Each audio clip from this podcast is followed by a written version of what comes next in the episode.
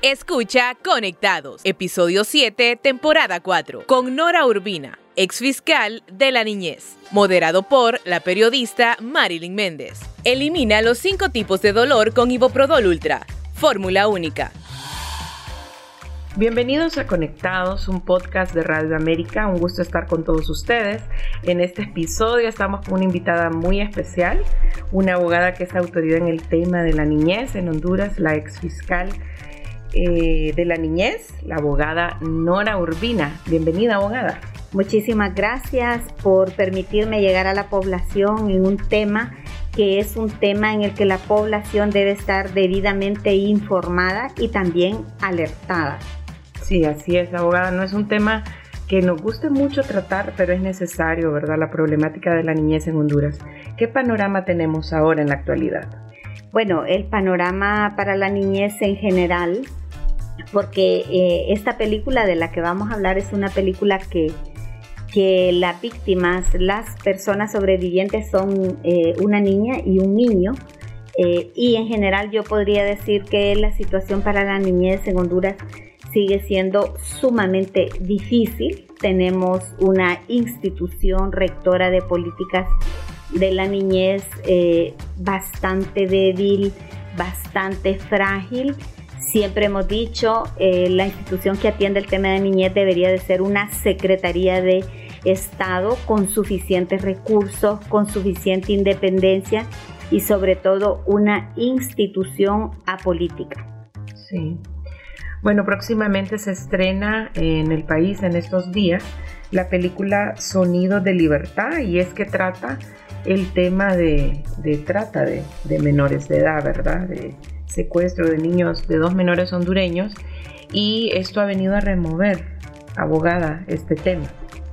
Sí, eh, creo que mm, la película Sonido de Libertad eh, pone en la mesa, pone en la plataforma y pone también en la agenda pública, sobre todo de nuestro país, una problemática que requiere ser abordada de manera interinstitucional, porque eh, cuando se trabaja para combatir la trata de personas, se tiene que hacer trabajo en investigación, se tiene que hacer trabajo en atención a las sobrevivientes, se tiene que atender en el tema de salud porque muchas sobrevivientes y bueno, y la mayoría tienen secuelas sobre todo en cuanto a post-traumas por todo el proceso en el que han pasado de trata de personas.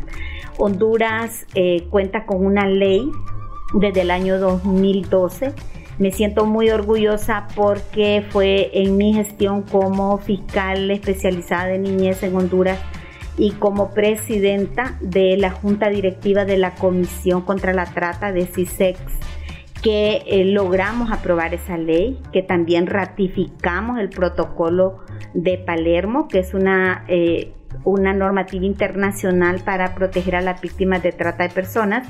Así es que desde el año 2012 contamos con una ley contra la trata y contamos también con la tipificación legal del delito de trata de personas.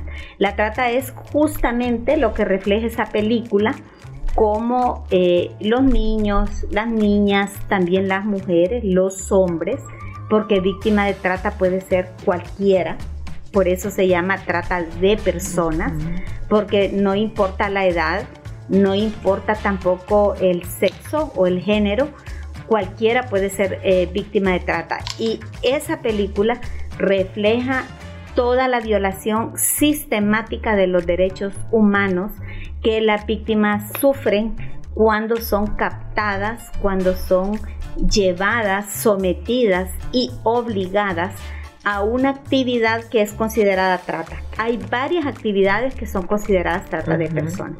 Por ejemplo, cuando un niño o una niña es llevado a una mujer para explotación sexual, que puede ser eh, explotación sexual eh, comercial, puede ser niños para fabricación de pornografía, para producción de pornografía, puede ser para explotación laboral, puede ser para utilización con el crimen organizado, por ejemplo, jóvenes que son captados por el crimen organizado para ser sicarios, para, hacer, para vender droga. Toda esta actividad, cuando son captados para esas finalidades, son consideradas trata de personas y es un delito que tiene hasta 15 años de reclusión. También hay otra modalidad que es matrimonio forzado o matrimonio bajo engaño para llevarlos a un matrimonio servil. Cuando usted mira, por ejemplo, eh, publicidad donde eh, dice se busca una mujer joven para casarse, hay que tener mucho cuidado con ese tipo de anuncios porque puede ser que es una captación para llevar a estas mujeres a un matrimonio servil. Y, y eso a veces lo hacen algunas personas porque para no contratar una enfermera, por ejemplo, una persona que es muy mayor, que necesita cuidados permanentes, dicen, no, bueno, entonces vamos a publicar la búsqueda de una pareja para matrimonio, pero la finalidad realmente es tener un matrimonio servil. También hay embarazos forzados bajo estos procesos de trata de personas Así es de que debemos estar muy alertas porque generalmente las personas son llevadas a trata de personas bajo engaño.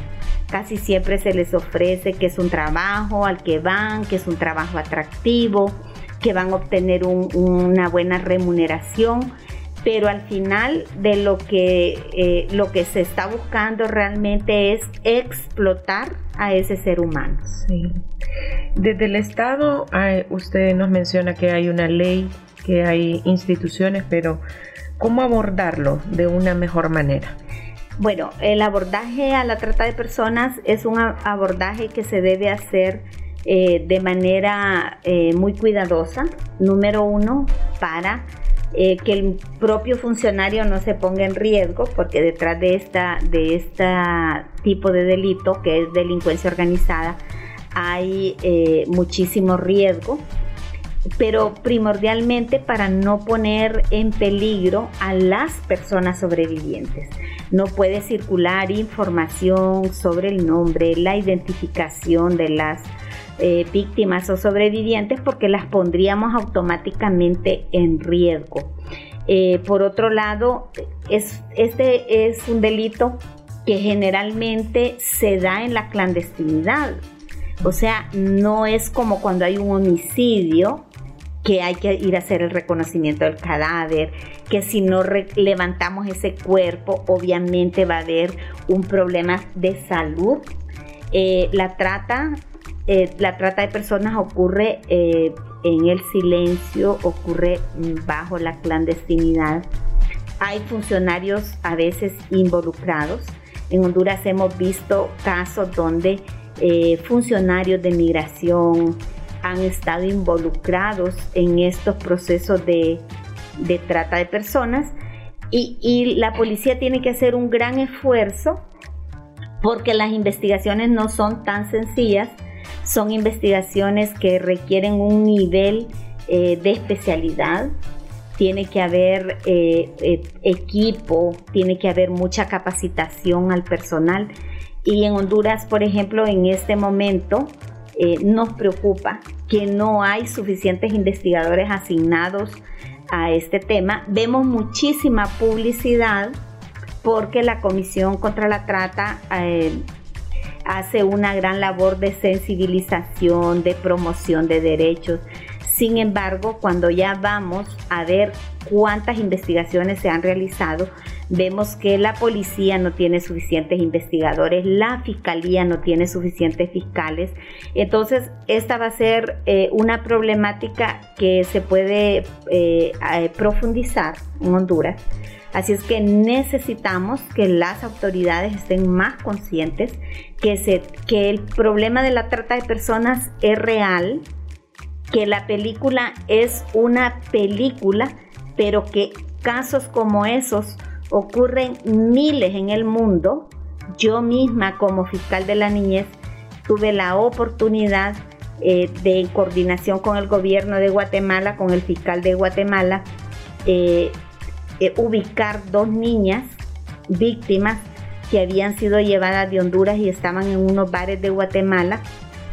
Cuando logramos captar una llamada que la niña logró hacer de uno de, ese bar donde estaba, eh, ubicamos la zona del bar y todo, y nos trasladamos a Guatemala, participamos con los fiscales de Guatemala, claro, eh, los fiscales de Honduras solo como veedores porque quienes podían hacer levantamiento de evidencia, restitución de derechos a las víctimas, eran justamente los fiscales de Guatemala y encontramos a esas niñas, a las dos que habían sido raptadas aquí en Honduras, que habían sido llevadas eh, de Honduras por la fuerza, las encontramos completamente drogadas, que no se podían ni parar en ese bar las rescatamos, las trajimos y los testimonios que ellas dieron ante el juez eran testimonios que realmente eh, dolían en lo más profundo del corazón, porque las niñas decían que como ellas nunca habían tenido una relación sexual, cuando las llevaron a ese bar y las obligaron a tener relaciones sexuales, eran niñas muy pequeñas, eh, y ellas no querían tener esas relaciones sexuales, les metían su cabeza en un servicio sanitario lleno de excremento. Entonces, son historias duras, pero son historias reales. La película nos muestra una realidad mundial y, yo creo que todo mundo debe ir, debe ver la película y debe estar consciente y sensibilizado que este es un crimen y como lo dice la ley contra la trata de personas de Honduras, es un crimen de lesa humanidad. Sí, también se trata el tema de la pedofilia en la película y por eso se ha censurado en varios lugares. Sí, pero es que es un problema real. O sea, eh, eh, los niños y las niñas en muchas ocasiones son eh, llevados de nuestros países a otros países y la finalidad, en muchas ocasiones, miren, la finalidad, hay finalidades muy perversas de fabricar pornografía hasta extracción de órganos, eh, el tema de migrantes en la ruta, muchos, muchas personas migrantes en la ruta son, eh, son secuestrados en la ruta y son llevados a, lugares donde eh, o son sometidos a mendicidad, son sometidos a actividades de crimen organizado, son sometidos a que ejecuten labores de sicariato, pero también muchas personas eh, son víctimas de la extracción de órganos. Y eso es una realidad que la gente debe estar eh, consciente que todos esos son peligros que hay en la ruta hacia otros países, bueno, y muy especialmente hacia el norte. En el caso de los menores abogada, hay mucha apatía de la población en reconocer este tipo de problemáticas. Bueno, yo creo que la población en este tipo de eh, formas de violencia, porque esta es una forma de violencia hacia la niñez, es que no están eh, debidamente informados, le falta eh, campañas de comunicación social donde se logre tener una cobertura a nivel nacional de información, información eh, basada en, testimonios, porque eh, mire, en el pasado hemos realizado algunas campañas desde la Comisión contra la Trata y esas campañas eh, están realmente fundamentadas en hechos reales, en testimonios de víctimas que han sido rescatadas de bares, de centros nocturnos, de em, algunos ranchos, algunos lugares que hay en la ruta hacia Estados Unidos. Y lamentablemente muchas víctimas no sobreviven, muchas víctimas mueren. El caso de la película eh, eh, Sonidos de Libertad, esta película eh, se refiere a dos niños, una niña y un niño, que uno fue llevado para pedofilia y la niña fue llevada a Colombia, según la trama de la película. Y estando en Colombia, pues la niña estaba eh, al servicio, bueno, y, esto es fundamentalmente eh, para explotación sexual en, eh, en grupos delictivos organizados y de ahí fue rescatada. Entonces, como digo, En, el mejor de los casos, las víctimas pueden ser eh, rescatadas con vida. Muchas otras víctimas eh, vienen con traumas de por vida o vienen con un embarazo forzado. Otras vienen con infecciones de transmisión sexual, incluso muchas de ellas o algunas de ellas han adquirido VIH en todo ese proceso de, trata de personas, han sido obligadas a, abortar, han sido asesinadas algunas. Yo, nosotros conocimos un caso de una niña que porque salió embarazada en un bar de Guatemala, eh, fue golpeada por la tratante al punto de eh, matarla y que ya una vez que la mató la mandó a tirar a un río.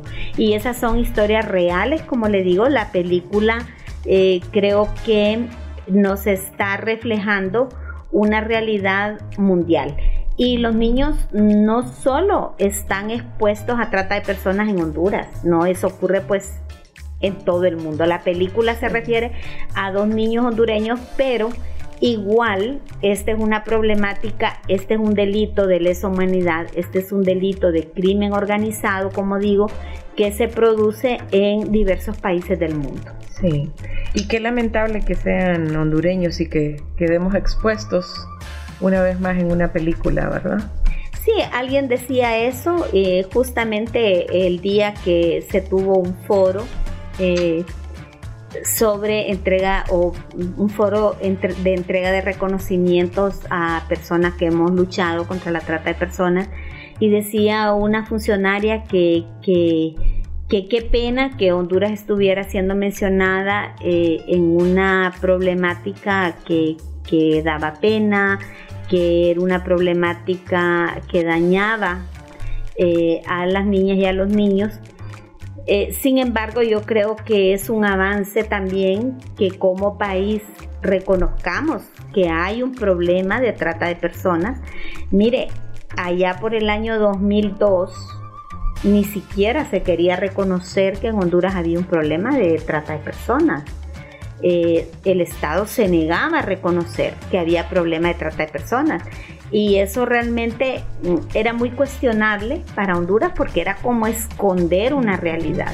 Porque la trata de personas no es un problema solo de Honduras, es un problema que está en los países hasta de primer nivel eh, es más, a veces estos países de primer nivel se vuelven países de destino para la trata de personas. y las víctimas van de estos países que están en, desarrollo.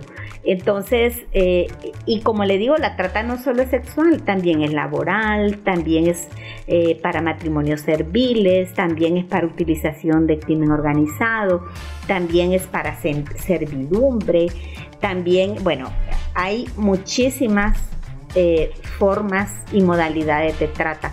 Entonces, eh, creo que lejos de decir qué vergüenza que Honduras esté mencionada en una película, creo que lo que debemos decir es vamos a fortalecer las acciones, vamos a seguir trabajando para que lleguemos al día en que no haya ni una víctima de trata de personas en Honduras. Yo creo que esa tiene que ser la aspiración de la sociedad, de los gobiernos y eso solo se logra trabajando de manera articulada todas las personas que eh, y todas las instituciones que se tienen que eh, juntar para hacer un buen trabajo.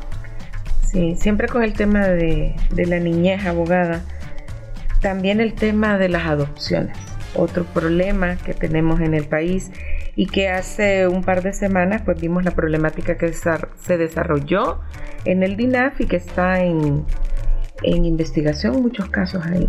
¿Qué problema tenemos con adopciones en Honduras también? Elimina los cinco tipos de dolor con Iboprodol Ultra. Fórmula única.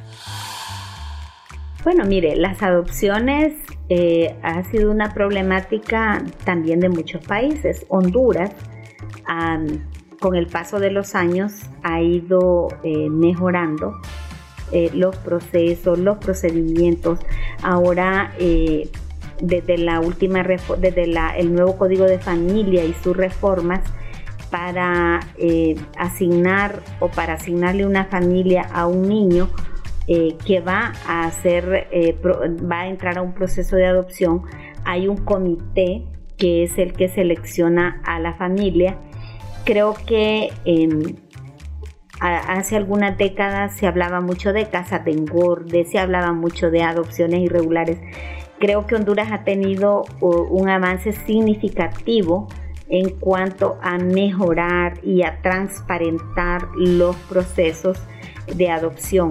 En los últimos meses eh, se ha dado mm, alguna información, se han dado noticias sobre el hecho de em, entregar niños o dar niños en adopción, eh, un poco obviando esos procesos. Yo creo que el Ministerio Público, que ya tiene abiertas esas investigaciones, según lo que hemos visto en los medios de comunicación, es el llamado a informarle a la población qué pasó con esas investigaciones, si se logró confirmar que de verdad los niños fueron vendidos o fueron entregados de manera irregular, pues tendríamos que ver entonces las acciones judiciales contra eh, los funcionarios o contra las personas que han hecho eso de manera irregular.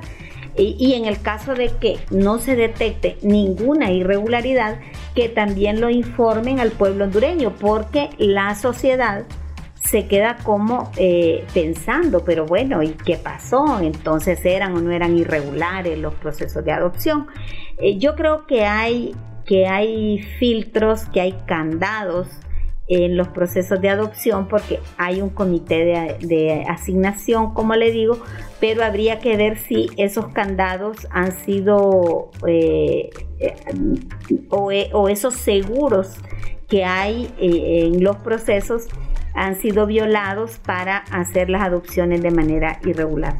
Eh, eh, como digo, esto está en manos del Ministerio Público y el Ministerio Público nos debe de eh, informar como sociedad. Bueno, y hablando del Ministerio Público, usted estuvo muchos años frente a la Fiscalía de la Niñez. ¿Cómo sigue ahora el trabajo? ¿Cómo ve el desarrollo de las actividades para la protección de la niñez en sí? Mire, yo creo que el Ministerio Público tiene muchos fiscales de carrera. Hay muchísimos fiscales que tienen uh, más de 20 años, unos ya están llegando casi a los 30 años, porque el Ministerio Público se creó en el año 1994 y hay fiscales que están casi que desde el inicio del Ministerio Público. Yo llegué pues a 22 años y medio como fiscal eh, y yo lo que sí... Eh, siento es que el Ministerio Público mm, ha sido un poco abandonado el fiscal. El fiscal, eh, siento que los fiscales que andan allá en los juicios, en las audiencias, que andan eh, poniendo, digamos, eh, el pecho en las investigaciones, son fiscales que ah, han sido dejados solos. Siento porque hay que ser francos, eh, el actual fiscal general ha estado eh, muy alejado de los fiscales, ha estado, bueno, no sé, por temas de seguridad, por temas de estrategia, pero ha estado eh, como muy arriba. Yo siempre pregunto a los fiscales, si ustedes ven al fiscal general, se reúnen con el fiscal general, entonces me dicen que no, que todo es a través de la dirección de fiscalía. Yo creo que el fiscal general y, ahora que estamos a las puertas de un nuevo, una nueva fiscal general, creo que el fiscal general debe ser un fiscal general más cercano a los fiscales que van a las audiencias, que van a los juicios, porque eh, ese fiscal que anda en ese día a día enfrentando series, muchos obstáculos para poder llevar adelante la acción penal pública, ese fiscal de primera mano debería tener la oportunidad de decírselo al fiscal general. Eh, que el fiscal de caso esté a través de intermediarios con su jefe, con el fiscal general, creo que eh, en alguna medida puede ser eh, un obstáculo para que el fiscal pueda tener todo ese apoyo. Mm. Yo también fue una, fui una fuerte crítica y, y, lo reitero en este programa que es muy visto una fuerte crítica de la huelga de fiscales porque estoy convencida que de acuerdo a la Constitución, de acuerdo a los tratados y convenios internacionales, eh, la justicia es un servicio, eh, es un servicio esencial y es un servicio que desde mi punto de vista y desde mi interpretación y mi análisis a la constitución y a la ley, no debería de eh, pararse por nada. Yo creo que eh, la huelga de fiscales ha dejado muchísimo desencanto y, creo que ha dejado también algunas, algunas lecciones aprendidas. Em, creo que los fiscales y ningún operador de justicia, igual que la policía, igual que los jueces, se debería paralizar eh, por nada, pero también que los altos funcionarios, que el gobierno de la República, el Congreso Nacional valoren el trabajo de los operadores de justicia y que también estas altas autoridades estén conscientes que el sistema de justicia brinda un servicio esencial eh, al país.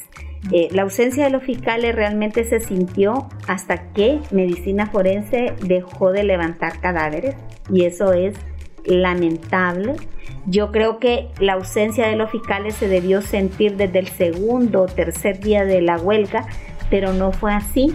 Eso significa que la misma sociedad le ha prestado muchísimo valor al trabajo que los fiscales hacen aunque todos sabemos que el trabajo que, hace en, que hacen los operadores de justicia es, como digo, un servicio esencial. Para que estemos en un 95% de impunidad, es porque el sistema de justicia ha tocado fondo. 95% de impunidad en Honduras.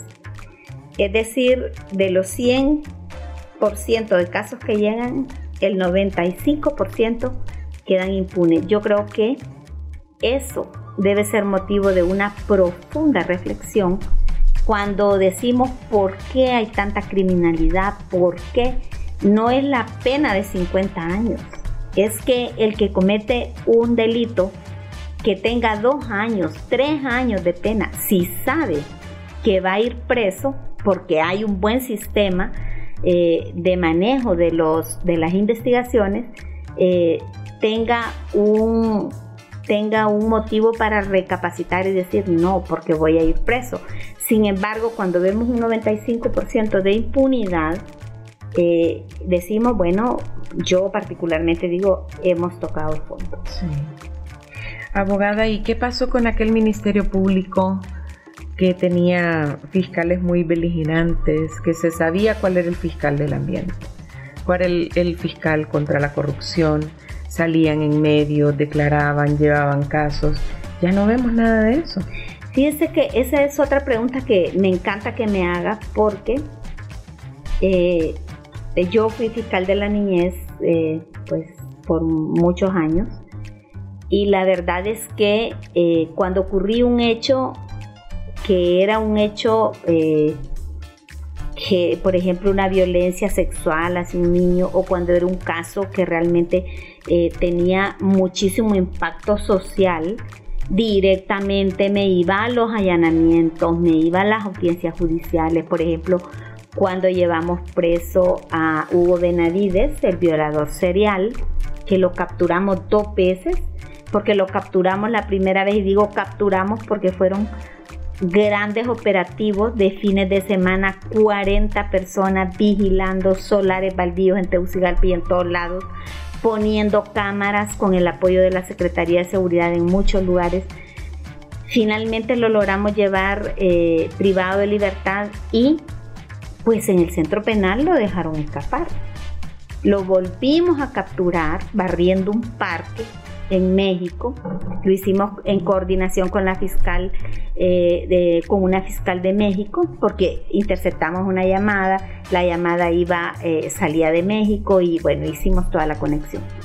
Pero lo que le quiero decir es que ese fue un violador serial de 40 niñas eh, y lo logramos llevar preso.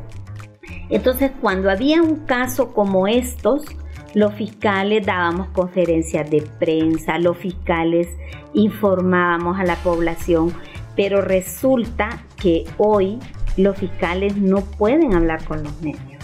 Tienen prohibido hablar con los medios. solo lo hace relaciones públicas y obviamente yo no quiero demeritar el trabajo que hacen los relacionadores públicos, creo que hay buenos relacionadores públicos en muchas oficinas del Estado, pero el dominio que tiene sobre el tema de niñez, por ejemplo, la fiscal de la niñez, obviamente no lo tiene el relacionador público. El dominio del tema de eh, medio ambiente que tiene el fiscal de medio ambiente no lo tiene el relacionador público. Yo creo que se le debería permitir a los fiscales nuevamente eh, informar a los medios de comunicación y, y miren, más que informar a los medios de comunicación, en realidad es informar a la sociedad porque los fiscales, según la ley del Ministerio Público, representan a la sociedad. Entonces, un ministerio público con fiscales que tienen un bozal, que no pueden hablar sobre temas de su competencia, creo que es una de las cosas que se deben revisar. Sí. Quizás ahora con este proceso que, que viene de la elección de las nuevas autoridades, se vuelve aquel ministerio público beligerante con su equipo de fiscales, ¿verdad? Porque está politizado ahorita, abogada.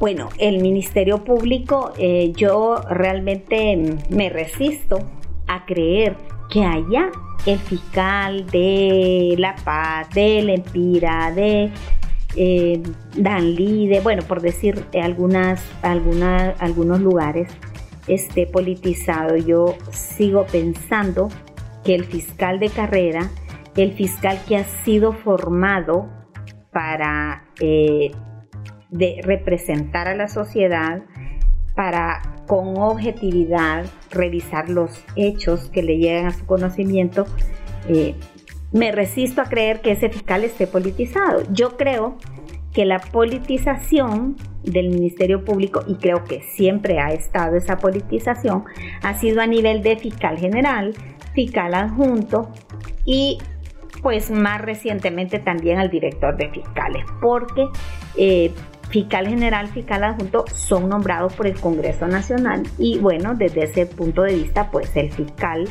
o el candidato que más apoyo político tiene es el que llega al cargo. Eh, pero yo me resisto a creer que el fiscal de caso, el fiscal que está allá abajo, esté politizado. Eh, no sé si habrá un fiscal que le llame el fiscal general y le dice, bueno, mira, resolveme este caso de esta y esta manera. Por lo menos en mi tiempo, eso nunca ocurrió. Nunca ocurrió. En una oportunidad que un director de fiscales que había llegado de fuera me dijo, abogada, eh, mire, háganos ahí el requerimiento fiscal. Yo le dije, voy a analizar el caso y le voy a dar mi, resolución.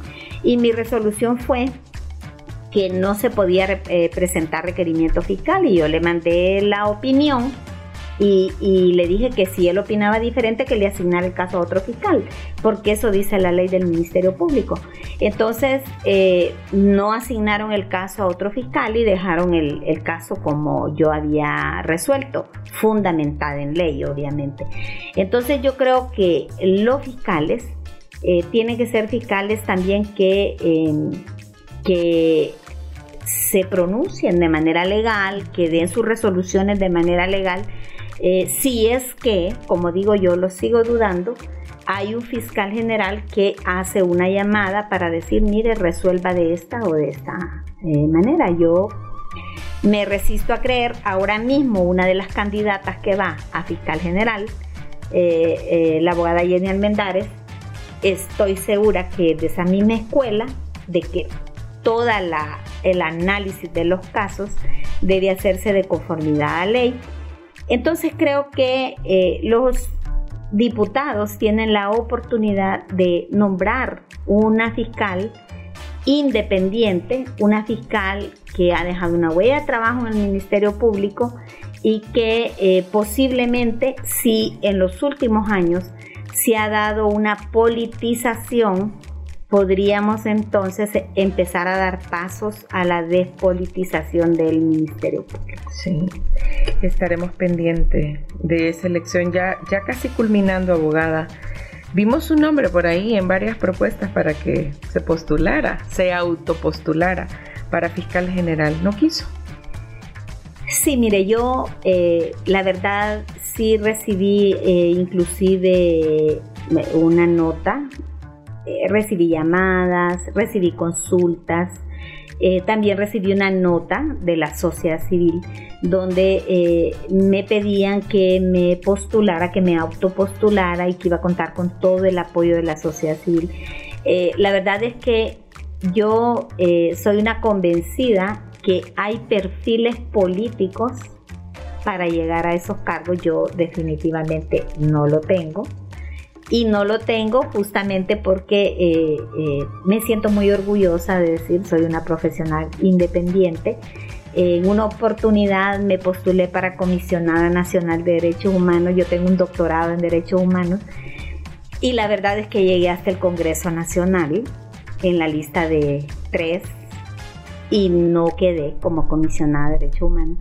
Eh, hay perfiles políticos, el proceso para elegir magistrados, para elegir fiscales en este país es un proceso que no es creíble y creo que la muestra más grande está en que de más de 20 mil profesionales del derecho, solo 26 se postularon. Solo 26 de más de 20 mil profesionales del derecho, porque definitivamente eh, sabemos que al llegar, por ejemplo, esa lista, bueno, y en el pasado desde la Junta Proponente, desde las nominadoras, se han empezado a allanar los caminos políticos eh, y finalmente cuando llegan al Congreso Nacional los listados, siempre, siempre las personas que van a ser eh, electas van a ser las, personas que eh, pues sigan líneas de partido, que tengan un perfil de obedecer, de hacer las cosas eh, a la medida de los políticos, pues ese no es mi perfil. La verdad, eh, mi medida siempre ha sido y siempre será la ley, los tratados y convenios internacionales, las leyes nacionales. Y mire, aquí estamos, aportando desde la independencia siempre a los temas de niñez, a los temas de derechos humanos, de trata y de otros grupos eh, colocados en situación de vulnerabilidad. Y le agradecemos, abogada, su apertura también para compartir todos estos temas, esta problemática de la niñez, especialmente con esta película que se estrena en los próximos días aquí en Honduras, Sonidos de Libertad, y que lejos de lamentar que sean hondureños, ¿verdad? Hay que tomar conciencia. Así es. Gracias, abogada, por su visita. Gracias, gracias. Un saludo a todos y a todas. Gracias amigos por haber estado con nosotros en Conectados. Les recordamos que estamos disponibles en las plataformas de Spotify, Deezer, Apple Podcasts Connect, YouTube también, en Google Podcast y también en nuestra plataforma web www.radioamerica.hn. Mi nombre es Marilyn Méndez, hasta pronto. Elimina los cinco tipos de dolor con Iboprodol Ultra. Fórmula única. Encuéntranos como podcast Radio América HN en Spotify, Deezer, Apple Podcast, Google Podcast. Podcast Radio América HN.